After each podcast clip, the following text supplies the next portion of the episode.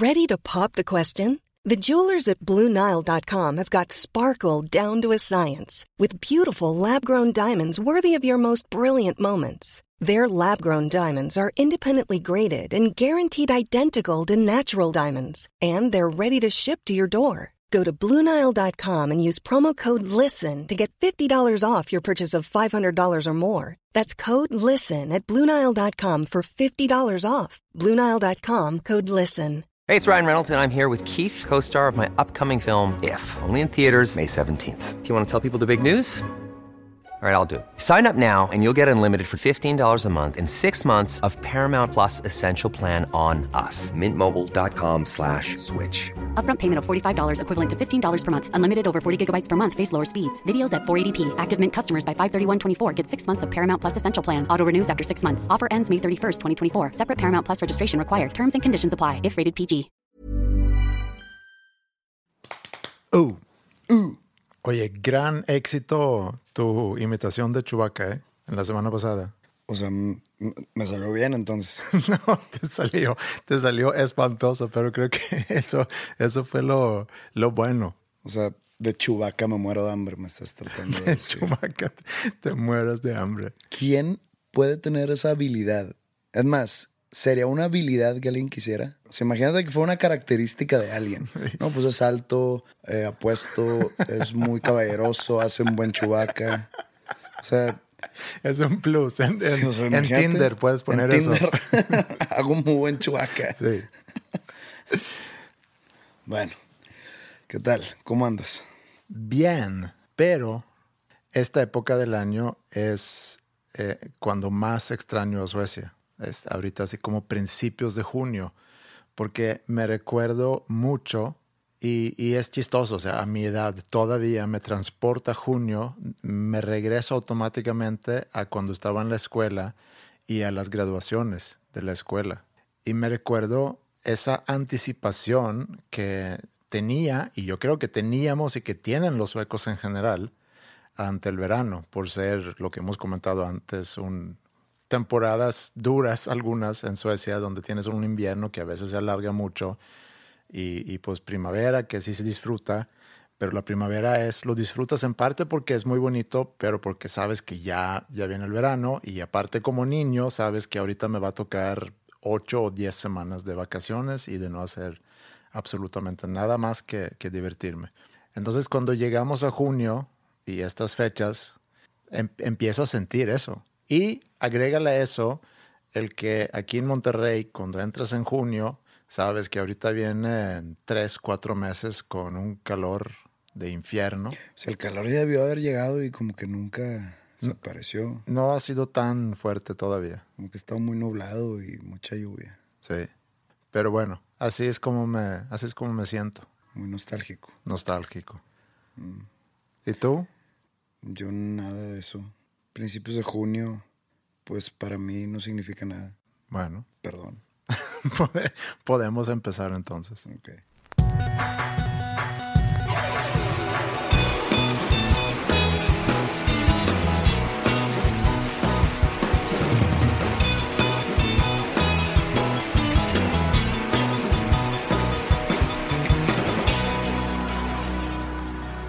Me quedé un poco sentido por tu forma de tirar a la basura las ideas que te tiré ayer. Yo sé que era un poco de último momento, pero como hablamos de películas de terror, y yo sé que tú eres súper fan del terror, y yo lo opuesto, pero pensé que a lo mejor pudiéramos hacer como que un segmento en el episodio de hoy, de que tú escogieras una parte de un libro que a ti te haya gustado mucho, leerlo y como que medio ambientarlo con, con música o como que pensé que pudiera ser un No, segmento. pero, con- pero cuenta la historia completa. ¿Cuál es la historia completa? Al tú decirme eso, yo te contesto, oye, pues nada más leo en inglés. Entonces tú me dices, ah, pues bueno, ponte a escribir algo y nos vemos mañana. Sí. Entonces, yo no estaba en Monterrey, y, o sea, estaba en Allende. Y allá no hay papel ni pluma Estaba ni... ocupado. Ujú.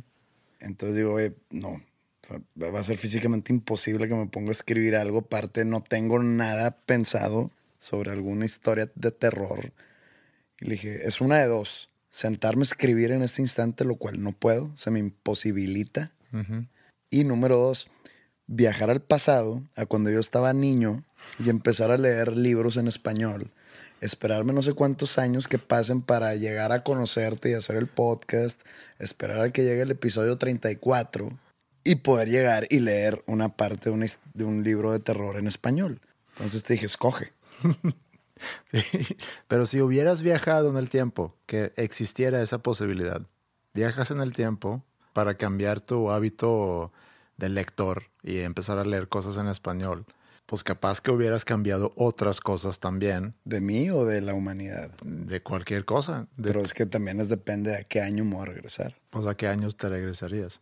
Si pudieras, bueno, fuera de, de lo del libro, si pudieras regresar en el tiempo, ¿A qué te regresarías? ¿Qué harías? O, para empezar, ¿te llama la atención la posibilidad de poder regresar en el tiempo? Sí, me llamaría la atención, pero para ver al pasado, supongo que estamos hablando. No hay viaje al futuro. Mm, pues escoge, pero se me hace que más. Me iría al pasado, pero pues si tuviera la posibilidad, me iría muchos años antes de cuando yo nacía para ver cómo se vivía en otras décadas, en otras épocas. O sea, la apoteosis de esa situación o circunstancia sería el típico de ir a matar a Hitler cuando era niño, cuando era adolescente, ¿no? O sea, lo que todo mundo, en todas las películas de viaje en el tiempo se toca ese tema, o en los libros y... ¿Pero qué hubiera pasado? Hubo un comercial muy bueno. ¿Viste tú un comercial de Mercedes hace algunos años? Que creo que nunca se publicó. Ah, eh, entonces pues no lo pude haber visto. No, pero sí circulaba en redes. Acuérdate que yo soy el peor youtuber del mundo. Ok, sí. no podemos hacer referencias a nada que pasa en redes. Es que hay gente que, o sea, por ejemplo, yo llego a mi casa, no sé, a las 10 de la noche. Sí. no tengo nada que hacer antes de dormirme, entonces tengo dos horas libres. Mm. Ahí te van las opciones que tengo. O ver televisión, o hacer una película o alguna serie que tenga pendiente, que es yo creo que lo que menos haría o ponerme a leer algo, o ponerme a tocar el piano, la guitarra. Hay gente que conozco y que me cuentan de primera mano que, no, pues ya a mi casa y me metí a YouTube, como si fuera un centro de entretenimiento. Pues Porque pues me metí a YouTube y, pero pues, ¿cómo? O sea, te metiste y ¿qué, qué le picaste? No, pues ahí vi los más populares y así te vas. Eh, eh, ves uno y luego como que ahí te vienen videos relacionados y te vas yendo y te vas yendo. De repente viste 15 videos y pues a mí me da mucha lástima esa gente que veía tan triste. me metí a, YouTube. o sea, para mí YouTube es una herramienta que, ah, ok, ve este video. Ah, ok, lo veo. No, no existe tal cosa como me metí a YouTube. Para mí eso de me metí a YouTube es como, pues llegué a mi casa y pues me metí a Word. Me metí a Excel. no, pero sí te entiendo, sí te entiendo y estoy de acuerdo contigo. Yo creo que sí es medio triste y a mí me ha pasado que estoy sin sueño y me puedo meter a ver clips de partidos de fútbol o, me meto en YouTube. Ándale, por ejemplo, a mí de repente, ahora que está en la época que no hay temporada de fútbol, que mm. empieza lo que le llaman el fútbol de estufa, que dice, no, que los rayados acaban de contratar a un paraguayo que se llama no sé qué, entonces agarro el YouTube, pero es algo concreto. Sí. Ahora YouTube pongo la, el, el nombre de ese jugador y veo sus jugadas, veo si es bueno, veo sus goles. Oye, que voy a ir a un concierto de Alice Cooper y quiero ver qué está, cómo está la gira de este año y me meto de que Alice Cooper 2016 y me ven videos y veo una o dos canciones y bye. Mm. Pero sí meterte porque pues a ver qué me encuentro, a ver si me topo otra chubaca riéndose. No. Pero bueno, el, el, comercial ese de Mercedes, o no sé si es oficialmente de Mercedes, pero aparece, según yo, Mercedes, el carro. Creo que es un comercial de la seguridad del carro o de los frenos o algo así. Va cruzando por un pueblillo eh, hace tiempo y de repente se para enfrente del carro un niño chiquito y, cambian las imágenes y ese niño es Hitler de niño y entonces está que el carro no frena y lo, lo arrolla. Pero eso es lo que dices de regresar en el tiempo y matar a Hitler. Yo creo que es como que de las cosas obvias o cosas que mucha gente que si le preguntas qué harías si pudieras regresar en el tiempo, que van a contestar eso. Y pues digo, esa es la apoteosis de esa situación. Sí, también hay que tomar en cuenta que si tú regresas en el tiempo, cualquier cambio que hagas, por más grande o chico que sea, va a tener consecuencias. digo, pudiéramos pensar que el eliminar a Hitler en el pasado va a tener puras consecuencias buenas, pero pues nunca sabes. Hay una historia real de la Primera Guerra Mundial que fue hace 100 años, en el cual Hitler, por los que no saben, Hitler era parte del ejército alemán. ¿Tú crees que hay alguien que escucha este episodio o este podcast que no sabe quién es Hitler? No, pero no- mucha gente no sabe que Hitler fue soldado del ejército alemán en la Primera Guerra Mundial. Ok, está bien. Él siendo austriaco y siendo rechazado por la Armada Austriaca, va y se, Incorpora. y se incorpora a la alemana porque ahí estaban recibiendo a todo mundo. Era como un tipo de mensajero en las trincheras. Entonces lo mandaban a mandar mensaje, no sé qué trinchera. Entonces iba. Pero él iba y así como que esquivando balazos y demás. Y hasta que se da cuenta, él no, él no tenía armas. Entonces él se da cuenta que un soldado inglés, que no me acuerdo su nombre, lo tenía ya apuntado así. Entonces, pues Hitler nomás levanta las manos, esperando que lo valen. Y como que el soldado inglés le entra como así como La la, culpa y la conciencia de que, a ver, pues no está armado. Y nomás baja el rifle. Y Hitler se va. Ajá. Y esa historia se sabe porque cuando ya Hitler fue Hitler, el soldado inglés reconoció la foto. Lo reconoció y dijo, chinga. A mí se me, se me hace un...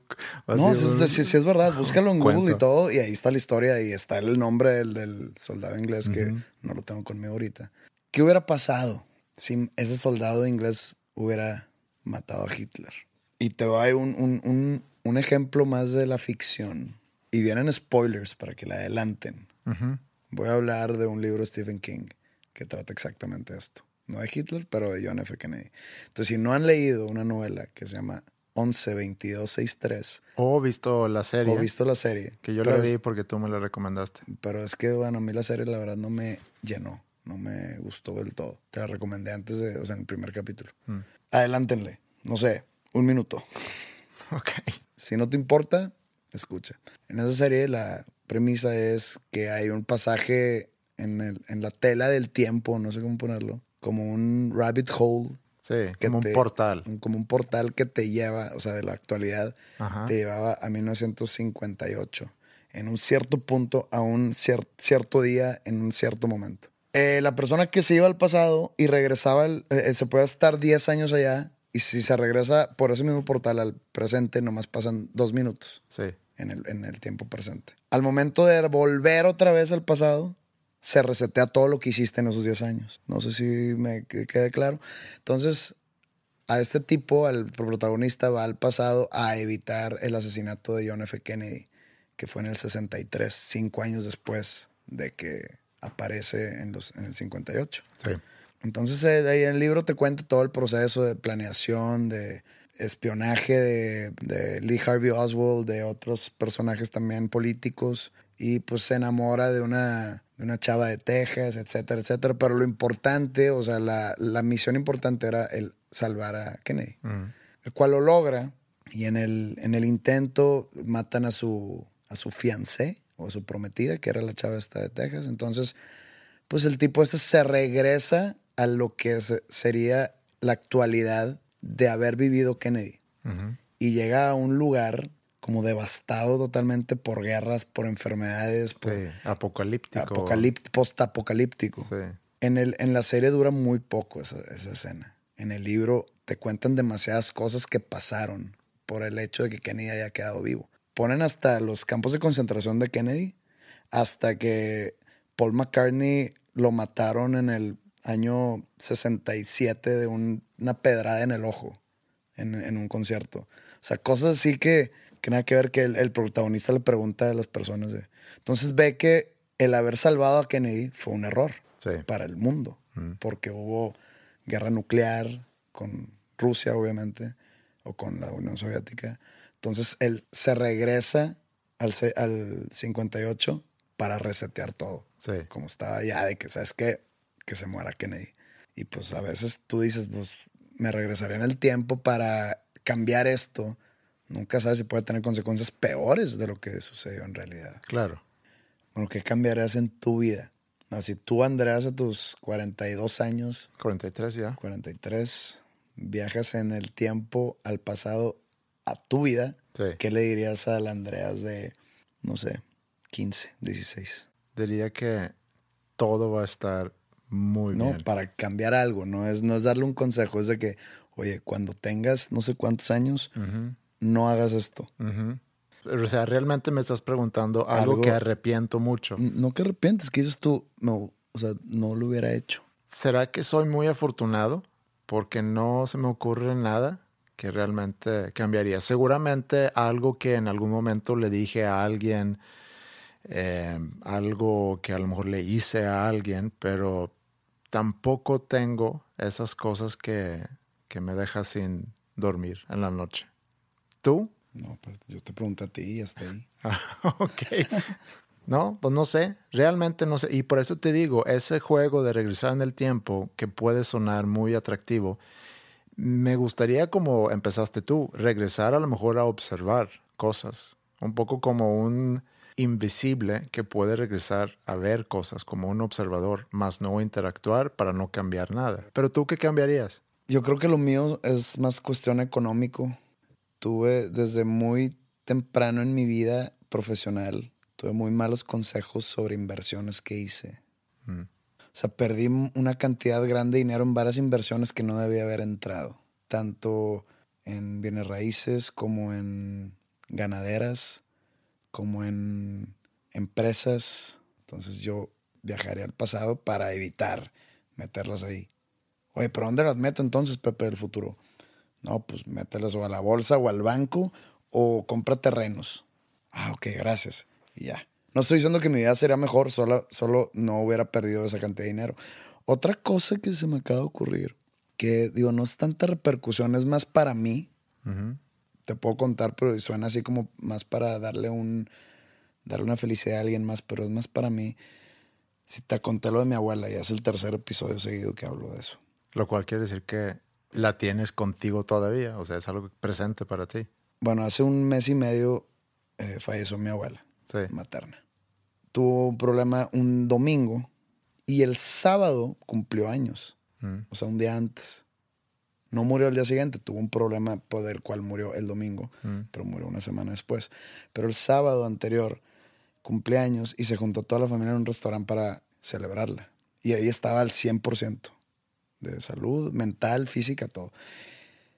Y yo no pude llegar porque yo venía en un vuelo que aterricé a las, no sé, 6 de la tarde y era comida. Entonces ya no llegué. Pues ahí le mandé un mensajito que me lo dejó, o sea, como que lo leyó y no me contestó. Me dejó los palomitas azules y ahí lo tengo guardado, no lo he borrado. Y luego ya cuando estábamos en el hospital, de que no, que ayer se y vi fotos, se veía muy contenta porque estábamos todos juntos.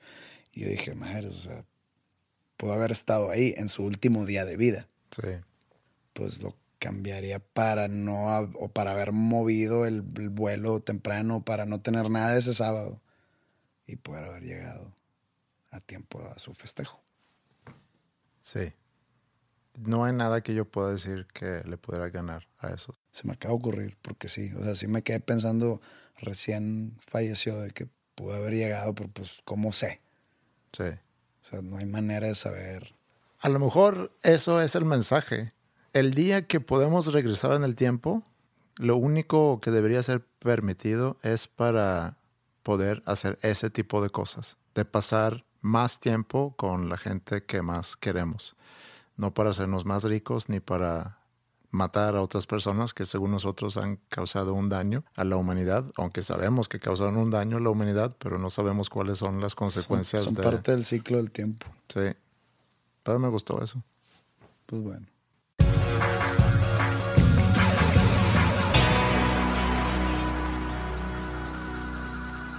¿Tú has visto un comercial o un spot?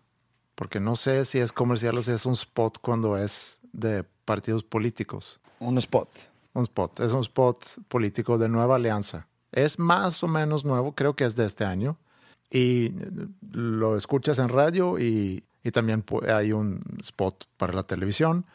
Eh, si quieres, eh, lo ponemos por, por si no lo has visto.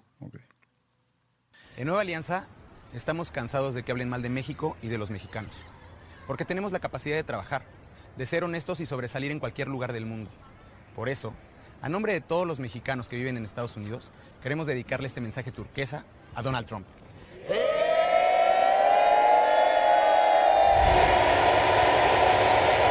Que te traduzcan el resto. A México se le respeta. Y yo escucho ese spot y me da, la verdad, pena ajena. Vi una noticia ayer que hubo, no sé si un cierre de campaña de la nueva alianza o no sé qué traían, que había mujeres sin ropa detrás de los políticos, pintadas del cuerpo con los colores del partido político. Y se me hizo muy extraño ver eso. Dije, ¿qué, qué traen? No, no, la verdad no leí la noticia. La razón por que le digo que me da pena ajena es ellos están en ese comercial o en ese spot eh, reclamándole a, Donald Trump. es un mensaje para Donald Trump y que te traduzcan el resto y el resto pues es puto. Y entonces tu partido político Nueva Alianza, eh, tu forma de, reclamarle a Donald Trump y quejarte de su política, digo, porque ni siquiera está, eh, pues ni siquiera tiene poder Donald Trump todavía, es, simplemente un candidato a ser presidente de Estados Unidos. Y, cuando digo simplemente es, es algo importante, obviamente, ser candidato eh, a ser presidente de este país, pero no está en ninguna oficina ahorita. Y a ti no te gusta el partido político, como a muchas otras personas, no te gusta el mensaje de Donald Trump, no te gusta cómo se refiere a México o a los mexicanos y quieres aprovecharte de eso eh, para hacer ese spot que se me hace muy populista, que es exactamente lo mismo que hace Donald Trump en muchos discursos, usa eh, esa herramienta del populismo para ganar seguidores ¿no? en tu campaña. Y tu respuesta a eso es llamarle puto. Simplemente es una observación sobre ese spot político, que en general son muy malos los spots políticos en este país. Eh, yo conozco spots políticos en Estados Unidos, en Suecia y en México principalmente. Y creo que aquí en México le ganan tanto a Suecia como a Estados Unidos en, hacer spots muy mediocres en cuanto a la política. Le viste el lado positivo. Le ganamos a Suecia y a Estados Unidos en hacer spots pinches. Sí. Ok. Somos mejores en algo. sí. No sé si necesariamente es algo de que ser orgulloso, pero para mí es la realidad. También hubo polémica, me acuerdo, en el Mundial en el, 2014 con, con ese porra. Pues ese grito, digamos, como un grito de batalla, entre comillas, que me trataba a despejar de meta el portero rival una gran parte del público mexicano que estaba presente en el estadio, pues hacían el, digo, no tengo que hacerlo, ¿verdad? Todo el mundo lo escuchaba. Claro. El de, eh, puto, esa. Y la FIFA lo tomó como una, una ofensa discriminatoria hacia los homosexuales. A mí se me hace una estupidez. El portero no se va a intimidar por eso, no se va a ofender por eso. No, o sea, hay momentos donde el estadio de un equipo local sí pesa. Hablo estadio como por el público. Sí. Sí pesa sobre el equipo contrario. Hay momentos donde unas porras sí alientan al equipo de casa, pero yo en verdad eso se me hace estúpido, banal, como dices tú, muy simplón, muy anti-intimidante, si es que existe esa palabra. Y la verdad, muy inofensivo, que es lo que FIFA dice, que es muy ofensivo. Entonces, por eso ya hasta multan a la Federación Mexicana de Fútbol, que muy poca culpa tiene. Yo creo que es el menos culpable de que esto suceda. Y aparte, están amenazando con que si sigue el público haciendo eso en juegos internacionales, los van a castigar con puntos en la eliminatoria mundialista. Eso ya sería algo extremo. O sea, no ven, eh, a los jugadores los entrevistaron, oye, ¿Qué piensas de, ese grito? No, pues es algo muy folclórico de aquí de México y pasa en todos los juegos, ya sea en amateur o en profesional, en todo, sucede y pues se ríen. O sea, jamás vi, vi varias declaraciones y ni uno dijo, no, a mí me ofenden porque pues tengo un hermano que es homosexual. Y... Sí, y toma en cuenta que FIFA le da la sede a Rusia a organizar el próximo mundial. muy homofóbico. Un país donde, sí, eh, eh, no es nada fácil ser homosexual. Y el mundial que sigue es en Qatar, donde según entiendo es ilegal ser homosexual, donde te meten al bote. Te cortan cosas, creo. no sé eso, pero si lo ponemos en esa proporción, en esa balanza, es algo ridículo que FIFA le reclama a la Federación Mexicana el que los fanáticos o los muy- seguidores... la FIFA siempre ha sido muy incongruente. Pero regresando a lo del, del spot político, porque se presta también, es algo que se presta para ese debate que, o discusión que Molotov lleva 20 años tratando de explicar cuando ellos con su canción Puto tienen que defender el, el por qué están gritando puto en una canción. Y si ellos se han tardado tanto y todavía no hay gente que, que lo reclama, ¿para qué te metes ahí? No siempre la palabra puto tiene la connotación de homosexual. No, por eso. Por, o sea, eso. por ejemplo, yo puedo decir, ah, me duele el puto pie. Sí. Pues mi pie no es homosexual. No, yo sé, yo sé. Molotov, por lo que yo entiendo, en esa canción no le están tirando un homosexual. Están diciendo de que, pues no sé, el que no brinque y que no salte es puto. Sí, pero ese es mi punto. O sea, tú mismo lo dices ahorita, por lo que yo entiendo, y cuando tú dices por lo que yo entiendo, dejas abierta la opción que otras personas lo puedan entender de otras, de otras maneras. O por ejemplo está la palabra pinche. Pinche, digo, está muy infantil esto porque me acuerdo de, de morrito que agarraba el diccionario y buscaba las, las, las maldiciones. Y pinche, ayudante de cocinero.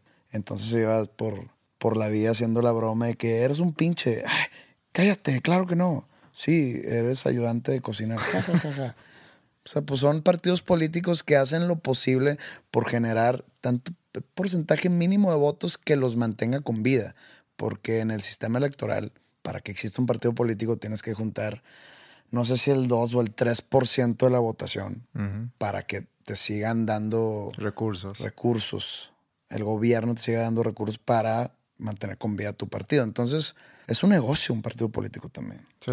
Entonces nomás quieren recol no, no creas que tú vas por la calle y ves un, un póster de la nueva alianza o de algún partido político así pequeño y esto de que, pues, ¿por qué le echan ganas si ni van a ganar? Pero es nomás simplemente para mantenerse vivos y ese spot es como tú dices, es populismo. Hay mucha gente muy ignorante, lamentablemente, que se ganchó con ese spot. Que dijo, ¿sabes qué? Me gustó, vamos a votar por esos güeyes porque son anti-Trump. ¿Cuál era el partido? El, era el Partido Verde, ¿no? Que hace relativamente poco salió Con eh, tweets de personas famosas. Bueno, eso también, eso fue más reciente, pero antes de eh, que querían regresar a institucionalizar, o no regresar, porque yo no sé si hubo pena de muerte aquí en México en algún momento. Ah, querían ins- institucionalizar la pena de muerte. No, nunca, creo que nunca ha habido pena de muerte. Sí. Bueno, pero verdad que era parte de Lo su máximo, campaña lo máximo que dan, hasta donde yo me quedé en tus en estudios. mis estudios, era 40 años Ajá, por homicidio calificado. sí. Pero ellos querían que pena de muerte A fuera parte de... ¿no? A secuestradores. Bueno, según yo, sí. Escuché en, en estos días una entrevista muy buena con una reportera sueca que escribió un libro sobre una persona que ejecutaron en Texas. El libro se llama algo así como que Mis últimos siete días. Y va y, y entrevista a esta persona en la última semana pues, que tiene de vida. Y en la entrevista hablan mucho sobre, sobre la pena de muerte y cómo es esa actitud, por ejemplo, en un país como Estados Unidos y el hecho que allí existe y en, en otros países también, China, por Que ejemplo. Existen algunos estados. Existen algunos estados, sí, es cierto. No existen todos los estados. Texas es el más famoso por eso. Creo que es el estado que más ejecuciones realiza. Bueno, hablan de muchas cosas relacionadas a ese tema y es un muy buen tema, se me hizo muy interesante y sacaron varios datos ahí que, que se me hace muy interesante, que habla mucho sobre el, el ser humano. Por ejemplo, decía al entrevistar a muchos pastores o a curas que asisten en las ejecuciones, porque en Estados Unidos es como, no, no un evento público, pero sí puedes tú ir como, si tú, si tú eres familiar, por ejemplo, de la persona que, que mató, la persona que ya va a ser ejecutado o ejecutada, tú puedes ir a asistir y ver la ejecución. Y, y muchos pastores y curas dicen que una reacción muy normal de las personas que, que asisten a ver esas ejecuciones, al salir dicen, le fue muy fácil, o sea, murió muy fácil. Está muy interesante eso porque tú como familiar, o sea, yo puedo entender, si yo me pongo en una situación muy, muy, muy egoísta y pienso en que alguien mate a algún familiar mío, el ejemplo quizá más horroroso que alguien mate a una hija mía. Y lo que yo pueda sentir en ese momento, que va a ser algo muy, muy reptil. Mi reacción ante eso va a ser muy eh, instintivo. O sea, voy a querer agarrar a esa persona y matarlo, seguramente. Y eso lo puedo entender pero tampoco podemos construir una sociedad en función de lo que, de lo que cada quien siente de manera de instinto, sino tenemos que crear una sociedad donde haya reglas y, y yo creo que la pena de muerte pues obviamente no es, no es un castigo que, que realmente sirve. Pero ¿no crees que le da un tipo de cierre a la familia de la víctima o no cierre, más como que están tranquilos que esa persona ya no está en el mundo libre, atacado a risa, saliéndose con la suya. Tú has ido cultivando esa venganza, que es lo que sientes. Cuando, me, cuando decía yo lo de instinto, pues es venganza lo que sientes. Y pasa, en Estados Unidos pueden pasar 10 años a que tú hayas eh, sido convicto, te mandan a death row y a que te maten. Que es otra cosa que también ella comenta en esa entrevista, que en, en una sociedad más voy a decir civilizada, donde no existe la pena de muerte, porque creo que realmente es así, que una sociedad civilizada no utiliza la pena de muerte. Matan a un familiar tuyo, tú vas al corte, está el juicio, condenan a la persona y lo mandan al bote y ahí termina. Ahí termina ese proceso para ti y tú ya puedes dedicarte al luto y al proceso que tú necesitas pues pasar para, para sobrellevar eh, esa tragedia que te pasó. En, el caso de, alguien que haya sido eh, sentenciado a la muerte, pues lo mandan a death row y tú como familiar vas esperando ese momento a que lo vayan a ejecutar. Y si ese momento pasa en 10 años, pues realmente no has empezado tu proceso de luto porque vas esperando ese momento y cuando ya pasa, sientes que pues se le fue muy fácil. Eso fue todo. Y lo único que has hecho es postergar el proceso que tú tienes que pasar para vivir con el hecho que perdiste a un familiar o no sé cuál haya sido el crimen o la tragedia. Además, ahorita que dijiste ese ejemplo de, que sería como un cierre, hay quienes también pueden decir, bueno, pero mantener a una persona en el bote o en la cárcel eh, a lo mejor es muy costoso. Y si lo matamos o lo ejecutamos a esa persona, pues ya eliminamos ese, ese gasto. En Estados Unidos... No eh, dudo que sea un factor grande para, para haber impuesto la pena de muerte. No lo dudo. Pero es más caro ejecutar a alguien. Que mantenerlo 10 años. Que mantenerlo. Porque es más, más caro. Bueno, según lo que dice esta chica en, en, la entrevista, que se me hizo muy interesante, dice: por un lado, cuando alguien haya sido sentenciado a, a la pena de muerte, eh, automáticamente empieza eh, en un proceso de apelaciones o apelar, la palabra que tú me eh, enseñaste la semana pasada. Y ese es un proceso muy costoso, porque tienes que, pues, el sistema judicial y tienes que contratar abogados y a procuradores, etcétera, es, etcétera. Es, más costoso para el sentenciado. Pues el sentenciado muchas veces no lo puede pagar, entonces lo tiene que pagar pues el Estado. Es que, pues es un costo ya incluido sea, oye, tenemos aquí unos abogados que te ofrecemos, pero pues esos están en, están en, eh, en, la nómina. Pero pudieran dedicarse a otra cosa. Inclusive los eh, edificios que tienes que rentar o los espacios que tienes que rentar. Y además tienen que mandarlos a una cárcel especial donde viven menos personas por cada metro cuadrado. Entonces necesitan más espacio por prisionero, que también implica un costo adicional. Son muchas cosas que se van agregando eh, que a final del día, según esto, sale más costoso la ejecución. Entonces, el proceso de esa persona, de ese familiar que pierde a un ser querido, su primera reacción es de instinto y es de venganza. Y luego entra la gran decepción cuando no siente lo que pensó por 10 o más años que iba a sentir en el momento de ver la ejecución. Pero es que hay tratados, no tratados, pero pues así se les dice escritos y experiencias y anécdotas y libros y todo que te dice que la venganza no te da, o sea, tú vengarte de alguien no te da el cierre que tú pensabas que era, hasta te deja más vacío de lo que ya estabas. No sé la razón, nunca he estado en esos zapatos en el cual la ven- em, he, he llevado a cabo una venganza. ¿Nunca has sentido necesidad de una claro que venganza? sí, pero es algo que siento en el momento y se me quita. Sea, nunca he llevado a cabo un plan y ya sea venganza de que me hayan robado dinero o que me hayan bajado la novia, no, o sea, nunca he llevado a cabo ningún acto vengativo, pero pues dicen que es peor. Razones, no sé, razones psicológicas las desconozco, pero pues si hay tanta gente que lo ha dicho, pues yo creo que tiene que tener una cierta verdad esas declaraciones. Entonces, pues es mejor quedarte con ese sentimiento de hambre de venganza que después con el vacío emocional que te deja llevar a cabo esa venganza. ¿Qué es lo que dicen esas personas que hayan tocado, que les haya tocado? Ver una ejecución que dicen, y ya, Sí. de que pues qué fácil, pues que querías, que lo agarramos a batazos, o qué, o sea, Y además, lo que también comentan en esta entrevista es que uno de cada diez son ejecutados siendo inocentes. vi una serie que debí no haber visto en Netflix, que se llama Making a Murderer, o haciendo a un criminal, como que fabricando un criminal. Un Yo- yo- asesino. a un asesino, perdón.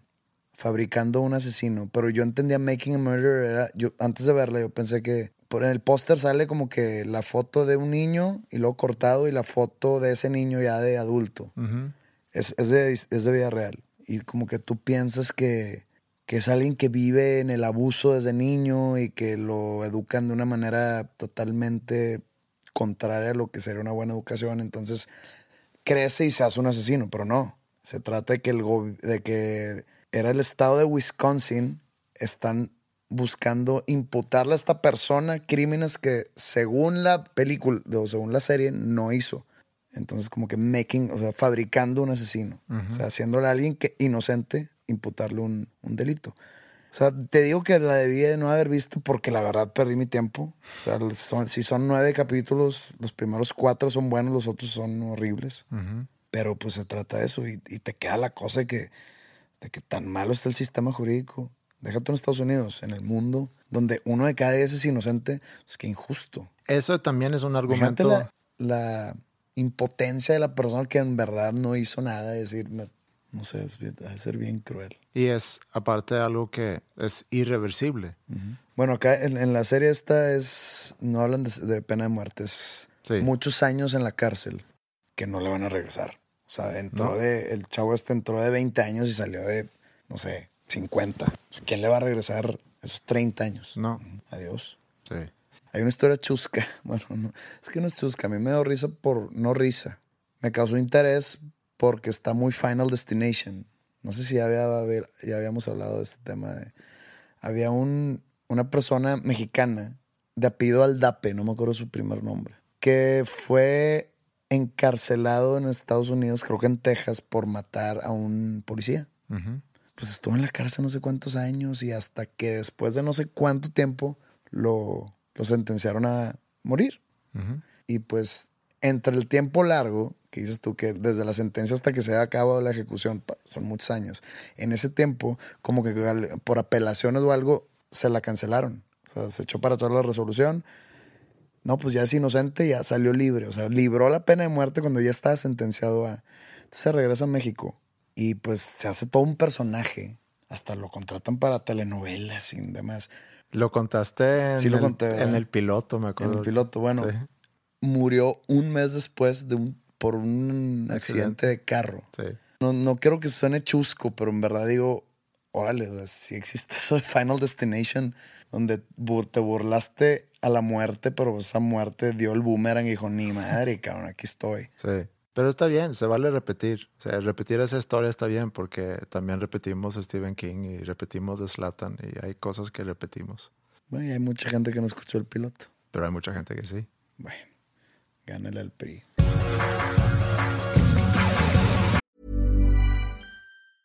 Hey, I'm Ryan Reynolds. Recently, I asked Mint Mobile's legal team if big wireless companies are allowed to raise prices due to inflation. They said yes. And then when I asked if raising prices technically violates those onerous two year contracts, they said, What the f are you talking about, you insane Hollywood ass? F- So to recap, we're cutting the price of Mint Unlimited from $30 a month to just $15 a month. Give it a try at mintmobile.com slash switch. $45 upfront for three months plus taxes and fees. Promo rate for new customers for limited time. Unlimited more than 40 gigabytes per month. Slows. Full terms at mintmobile.com. Since 2013, Bombas has donated over 100 million socks, underwear, and T-shirts to those facing homelessness.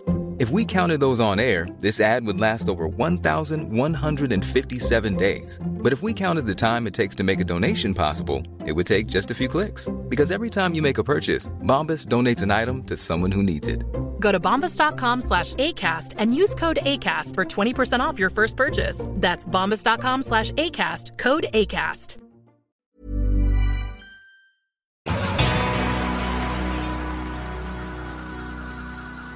Oye, hablando de la muerte, ya que hablamos de la pena de muerte, ¿tú tienes miedo a la muerte?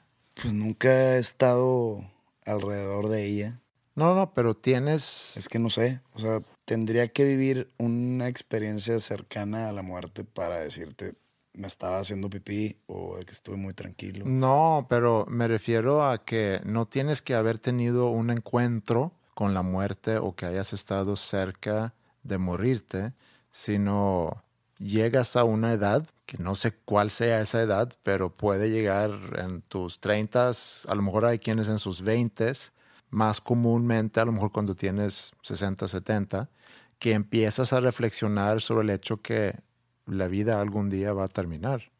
Y hay quienes se empieza a preocupar mucho sobre eso. Pues yo creo que sería una preocupación, uno, por tus seres queridos que muy probablemente sufran tu partida. Y dos, el miedo a lo desconocido. No sabes qué hay detrás o después. No, nadie sabe. O sea, así como puede haber un negro absoluto, puedes reencarnar, puedes irte al cielo, a un paraíso, puedes irte al infierno, puedes, no sé, de repente como que si todo fue un sueño y soñaste una vida y te despertaste siendo otra persona en un mundo ya real, no sé.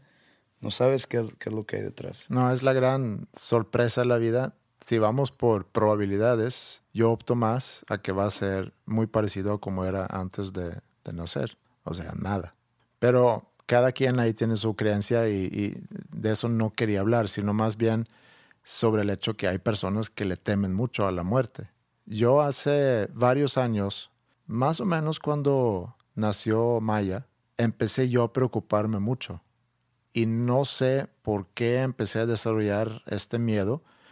Mi gran, gran preocupación, que seguramente tenía que ver con la responsabilidad de ya ser papá, era que me iba a dar cáncer y cualquier tipo de cáncer. Y no sé por qué cáncer, porque realmente otra enfermedad no me preocupaba. Y a tal grado que llegué a ir a, con doctores por cualquier cosa que me pasaba. Sentía un dolor en algún lugar, o veía una mancha en mi piel, cualquier cosa, tenía que ir con un doctor y cada vez que salía del doctor y que el doctor me decía, no hombre, eso no es nada, sentía ese gran, gran alivio y podían pasar cuatro o cinco meses y no me preocupaba absolutamente nada hasta volverme a preocupar por otra cosa.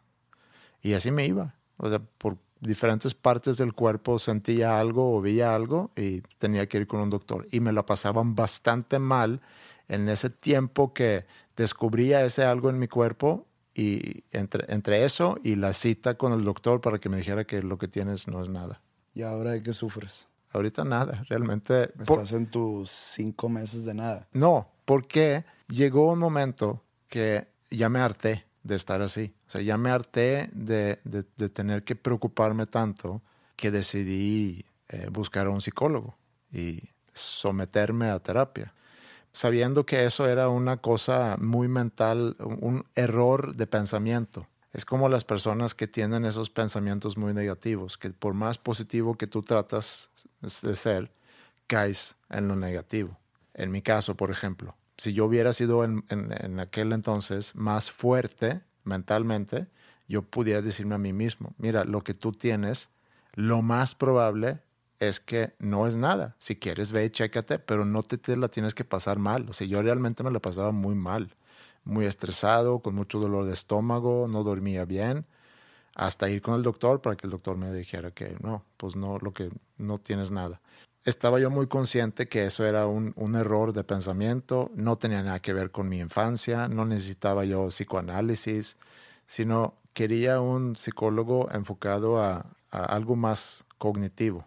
Y encontré un psicólogo. O sea, llegas al psicólogo y ¿qué le dices? O sea, en este caso, o sea, te sientas, hola, Andreas, ¿cómo estás? ¿Qué, qué haces por aquí? Y dices, tengo miedo a la muerte, ayúdame.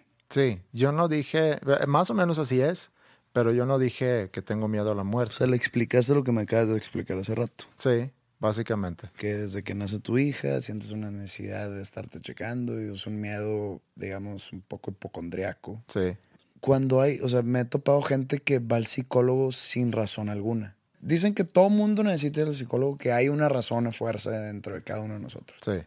Pero cuando vas al psicólogo sin saber, te sientas y, hola, este, platícame de ti. Pues, pues, mi nombre es José Madero, yo nací el 1 de septiembre aquí en Monterrey, este, he estado viviendo aquí toda mi vida, me dedico a la música, bla, bla, bla. O sea, imagínate todo lo que tienes que contar, cuántas sesiones tienen que pasar para que el psicólogo diga, ah, ah, ah, ah, ok, tu problema, tú tienes un problema. Porque a mí, siempre que hablo sobre el divorcio de mis papás, se agarran de ahí. En cualquier tipo de conversación en que me están o analizando. ¿Pero tú has ido en- a- a- con un psicólogo? Fui alguna vez con una que para la segunda o tercera sesión me empezó a dejar tarea. De que, mira, estas dinámicas, vas a Sí. hacer una lista. Y dije, no, Yo también. A mí también me dieron tarea. Dije, no, sácate. No, o sea, no, no volví.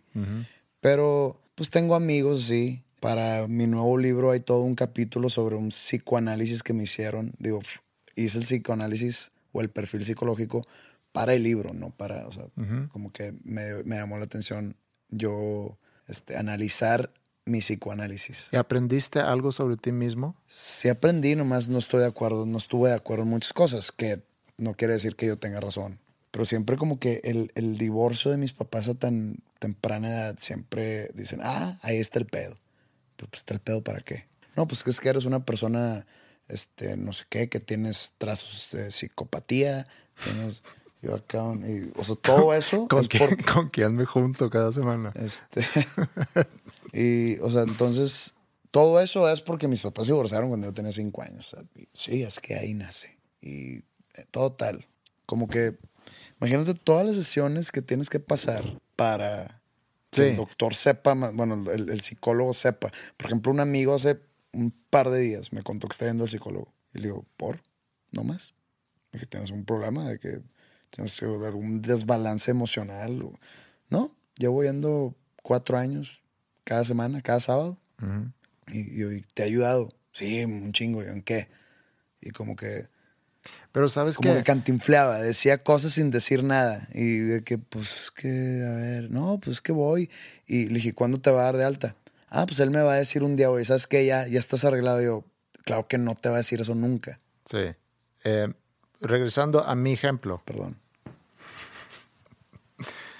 yo tenía muy claro que no, que no tenía que ir tantas veces. Ese tipo de terapia al, al cual yo busqué o al cual yo quería ir son eh, ese tipo de terapia que te puede ayudar, por ejemplo, con fobias, de que tienes miedo de volar o, o a lo mejor quieres dejar de fumar. Ah, pero tú sabes tu problema. Yo tenía muy claro cuál era mi problema, sí. Eh, eh, eh, eso no es de lo que yo estaba, yo estaba No, no. hablando cuando llegas y, pues, a ver, encuéntrame algo. Pues te voy a encontrar algo. Sí, pero lo que voy a decir tiene que ver con eso también. Eh, lo que yo encuentro es, obviamente, que él empieza a hacerme muchas preguntas. Cuéntame de ti, cuéntame de tu vida, cuéntame tu trabajo y me hace muchas, muchas preguntas. Y yo en las primeras sesiones voy pensando, o sea, ¿qué estamos jugando aquí?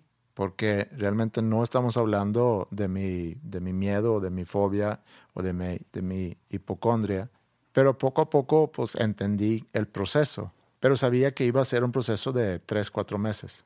Conclusión, para no aburrirte a ti ni a los que escuchan, a que concluimos, es que yo tengo y todavía tengo eso, pero mucho menos, eh, cierta obsesión por tener control. Y el no sentir control te causa un conflicto. Y sí tengo control sobre muchas cosas, pero sobre eso no iba a poder tener control, sobre alguna enfermedad que me podía atacar, en este caso cáncer. Y Entonces, entonces deja claro nada más que no tienes cáncer. no, ten- no, no tengo, a que yo sepa, no, no tengo cáncer. Y nunca tuve, pero era mi miedo. Y entonces platicamos mucho sobre esa necesidad de tener control y sobre todo era un proceso de entender que no puedes tener control sobre todo y, tienes que dejarte ir también por muchas cosas. Eh, mucha gente que tiene miedo de volar, por más estadística que habla a favor de esa transportación, es muchas veces el, el que no tengo control, yo no estoy manejando. Pero lo que me enseñó a través de la terapia era ser más valemadrista. Inclusive eso fue algo que, que me dijo, tú tienes que volverte mucho más valemadrista y no tratar de tener control sobre todo. Pues si lo te haces valemadrista y luego llegas a la terapia por eso. Oye, es que sabes que me vale madre todo. Sí, algo que yo sentí cuando iba a terapia es que es una hora donde nada más vas a hablar de ti. Se vuelve como la hora del ego. Y yo creo que cuando tú comentas de ese amigo que va y que lleva tiempo yendo, es muy agradable de que alguien te escucha y que te alguien realmente enfoca toda su atención en ti. No, pues la estás pagando. Sí, sí, claro, es su jale. Entonces es agra- es agradable, pero pues es como ir con una prostituta. ¿No? Estás buscando un tipo de satisfacción. Sí, pero no sé qué tanto aprendes sobre ti mismo al ir con una prostituta, porque sí aprendes. No, no, no, pero por ejemplo tú dices, es agradable que alguien me esté escuchando. Sí. Todo lo que tengo que decir sobre mí mismo. Te digo, tío, pues la estás pagando, te va a escuchar. Entonces digo, no quiero entrar a detalle de prostitución, pero pues es, es una analogía medio enferma, pero es analogía. que a lo mejor tiene que ver con el divorcio de tus papás. Probablemente. ¿Me pasas el teléfono del psicólogo?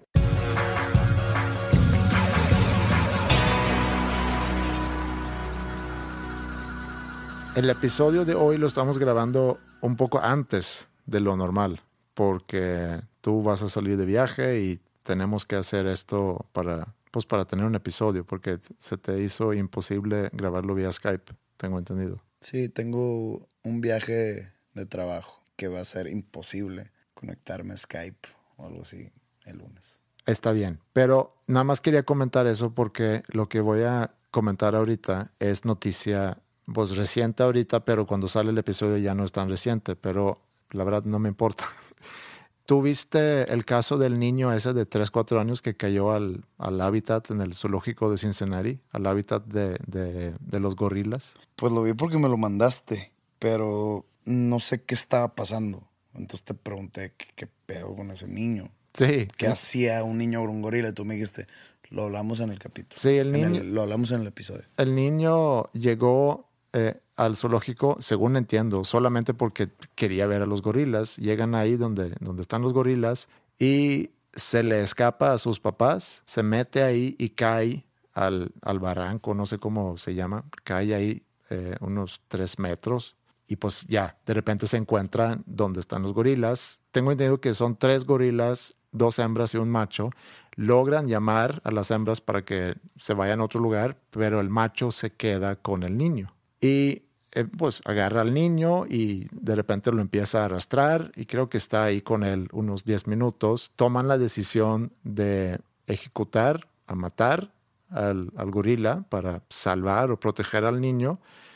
Y eso causa un gran debate en redes sobre si realmente fue la decisión correcta de ejecutar al gorila para salvar al niño. Y muchos empiezan a echarle fuertemente a los papás, diciendo cómo es posible que los papás dejan que el niño escape y, que logra meterse con los gorilas. Empiezan a echarle también al zoológico de que cómo es posible que no está, que no hay más protección entre el público y en este caso los animales. Acuérdate que la gente va a encontrar la manera de echarle a quien sea mientras esté detrás de una pantalla. Entonces, a los papás. No es como que lo tiraron adrede, no es como que lo dejaron ahí, "Ah, vamos, vamos yendo para atrás para que se caiga y vámonos y ya nos libramos de él. O sea, fue un accidente Sí, que a todo mundo le pasa. Sí. A las personas que atacaron a los papás de ese niño les pudo pasar pasado mañana. sí. Te, te volteas dos Lo- segundos. Lo del sí. zoológico. No es como que pasa muy seguido eso. Nos, no- nos enteraríamos si pasara una vez al mes, una vez al año. Hay protección. Este caso fue extraordinario. No sé cómo se cayó el niño. Es más, no sé ni cómo sobrevivió una caída de cuatro metros. Sí, no sé cuántos metros Pero cayó. se veía alto. Sí. Donde están tomando las imágenes, Sí. se veía alto. Entonces, no sé cómo haya llegado el niño ahí. Si se cayó, no sé cómo sobrevivió. Y número tres, de lo que más me llamó la atención del video, güey, como que se mueve muy rápido el gorila, ¿no? Cuando jalaba al niño, Sí. Sí. yo no sabía que eran tan habilidosos, Es un animal sumamente fuerte. pero fue fuerte, no es igual a rápido. No, fuerte y, y rápido. Ese es un tanque. Es un tanque de guerra, Sí, ese animal. Una velocidad increíble. Sí. A- ahorita que dijiste lo de la protección del zoológico, creo que también los zoológicos cada, cada vez quieren como crear una experiencia más natural al espectador y por lo mismo ya es menos protección y menos jaula y, y más como que abierto y que tú puedas sentir que estás, hace cuenta, en el hábitat del animal que estás observando. Sí. También podemos cuestionar la existencia de un zoológico y que a lo mejor los animales deberían de vivir en su hábitat natural y no como, como para Una un exposición. Ajá, como en exposición para hacer un show de, de los seres humanos. Pero, a ver, Pero yo no estoy diciendo que estuvo bien que mataran al gorila, pero entonces, ¿qué? ¿Cuáles eran las alternativas? Alternativas. Matar al gorila, Lo cual hicieron, lo cual hicieron. lo cual aparentemente en, en ojos de muchas personas es lo incorrecto. Ok. ¿Qué hubiera pasado si no mataran al gorila y el gorila mataba al niño? O sea, Y ahí hay quienes dicen que el gorila estaba realmente cuidando al niño. Sí, pues e- es que no, no sé, cu- cuando lo jala y corre, pues, se ve que el niño pues, lo, lo están lastimando. Pero y luego como que lo, lo cuida, lo agarra de la mano, le acaricia la cabeza. Pero yo estoy hablando más de la protección civil de ese zoológico. O mataban al gorila, o trataban de salvar al niño, poniendo en riesgo, en riesgo la vida del niño. ¿Qué hubieran hecho? Si es cierto que pasaron 10 minutos, porque eso no lo sé, pero si es cierto que pasaron 10 minutos a que cayó el niño, a que lo mataron o que lo mataran al gorila, en ese, en ese tiempo inclusive del video, que a lo mejor es más corto, pero no hay nadie que entra ahí. No hay nadie que entra ahí. ¿Y por qué no entra nadie? Porque no, no sabes, no sabes si, si el gorila al sentir algún tipo de amenaza se empieza a defender y en una de esas se lleva en contra al niño. Es que no sabes, no, Porque es un animal salvaje. sí, pero no, o sea, nosotros no estamos entrenados en, en el comportamiento de un gorila. No, en- pero el- se el- siente amenazado. pero a lo mejor quien trabaja en el zoológico lo es o lo debería de ser. Pero lo que voy es, nadie entra porque es un animal salvaje. Entonces, cuando le cae ese niño y por más que se ve como que lo está cuidando o que lo está... No creas que la gente del zoológico estaba de que, ¿qué hacemos, güey? Madre, esos 10 minutos no estaban como que debatiendo y que, oye, pues hubo una estrategia detrás. O sea, ahorita no lo molesten, vamos a ver cómo se comporta. Oye, como que no está siendo atacado, no se siente amenazado. Chances si me asomo va a sentir un tipo de amenaza. Chances si nos acercamos vas a sentir atacado. Dice- Oye, ¿sabes qué? No queda otra. Tenemos que matarlo. Yo sé que está mal, pero pues tampoco es culpa del niño y el niño no va a matar al gorila. No, pero otra vez regresando a las alternativas. Otra alternativa que comentaron pudiera ser haberlo sedado, pero también el sedarlo Se tarda tiempo. se tarda tiempo y en ese inter Puede sentirse violado de alguna manera y empieza Sí. a dar manotazos y con un manotazo ahí queda el niño. Y pon tú que encuentran el, el sedativo, se dice, el sedat- Sedante. sedante. Bueno, O el sedativo. No sé. le dan, pum, se duerme, se cae encima del niño, Y adiós. se ahoga el niño ahí en el agua, junto con el gorila que también se ahoga en el agua, y ya. ¿Qué otras alternativas pudiera ser? Es que no existe, no hay. El tratar de salvar al niño quitándoselo al gorila es, es demasiado peligrosa. Hay una posibilidad de que alguien mate a alguien, pues era el gorila el niño. Sí. El, el- el niño no tiene la culpa de estar ahí. No es como que, ok, lo dejamos ahí para que se sirva de castigo para los papás. Tampoco. O sea, el niño no tiene la culpa. Entonces, pues ha- habría que eliminar los que los conocedores de la psicología gorilística tienen que tomar la decisión de decir, ¿sabes qué?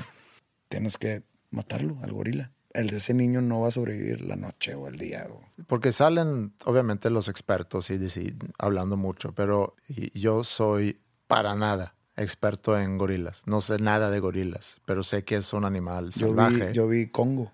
Ah, Me bueno. da algún tipo de... Sí, te da un, un- un plus en este caso.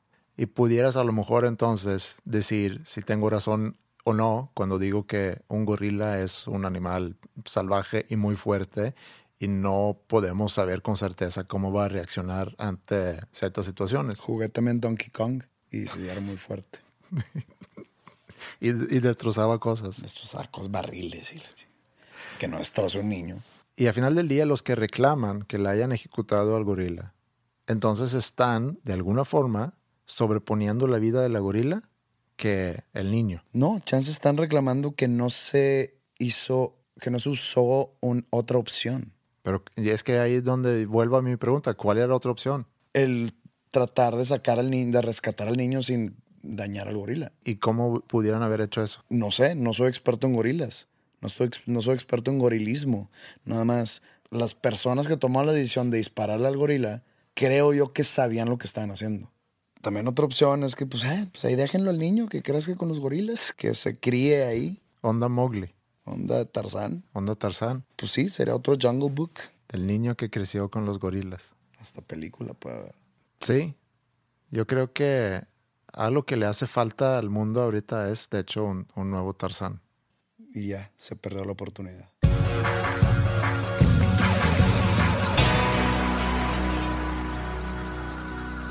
¿Qué podemos decir de este episodio?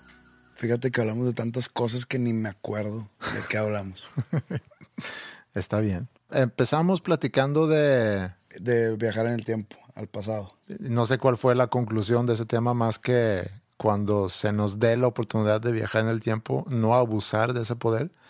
También platicamos sobre terapia, la pena de muerte, miedo a la muerte. Y yo concluyo que no es miedo a la muerte, es miedo a lo desconocido. Yo creo que ese miedo a, la muerte, por un lado, es el sufrimiento que a lo mejor vayas a sentir en el proceso de morirte.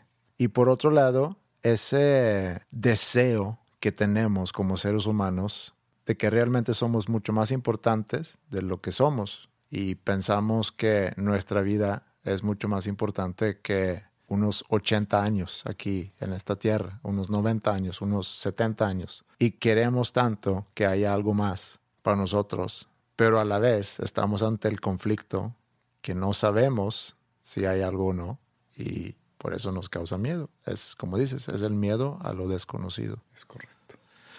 Y con esa gran reflexión por parte de estos dos hombres comunes, cerramos el episodio 34. Muchas gracias por estar con nosotros otra semana más. Y nos vemos la próxima. everybody sleeps, but I haven't done that in the last few weeks or so.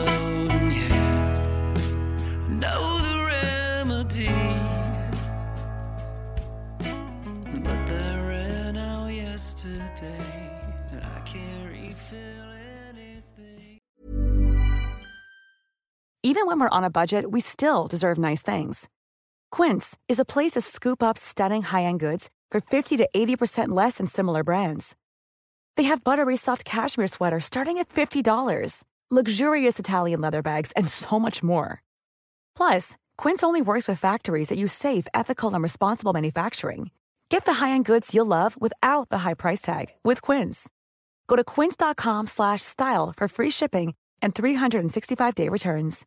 How would you like to look five years younger? In a clinical study, people that had volume added with Juvederm Voluma XC in the cheeks perceived themselves as looking five years younger at six months after treatment. Look younger, feel like you. Add volume for lift and contour in the cheeks with Juvederm Voluma XC. Reverse signs of aging by adding volume to smooth laugh lines with Juvederm Volure XC. For important safety information and to find a licensed specialist, visit juvederm.com. That's J U V E D E R M.com. Not for people with severe allergic reactions, allergies to lidocaine, or the proteins used in Juvederm. Common side effects include injection site redness, swelling, pain, tenderness, firmness, lumps, bumps, bruising, discoloration, or itching. There's a risk of unintentional injection into a blood vessel, which can cause vision abnormalities, blindness, stroke, temporary scabs, or scarring. Talk to a licensed specialist to find out if it's right for you.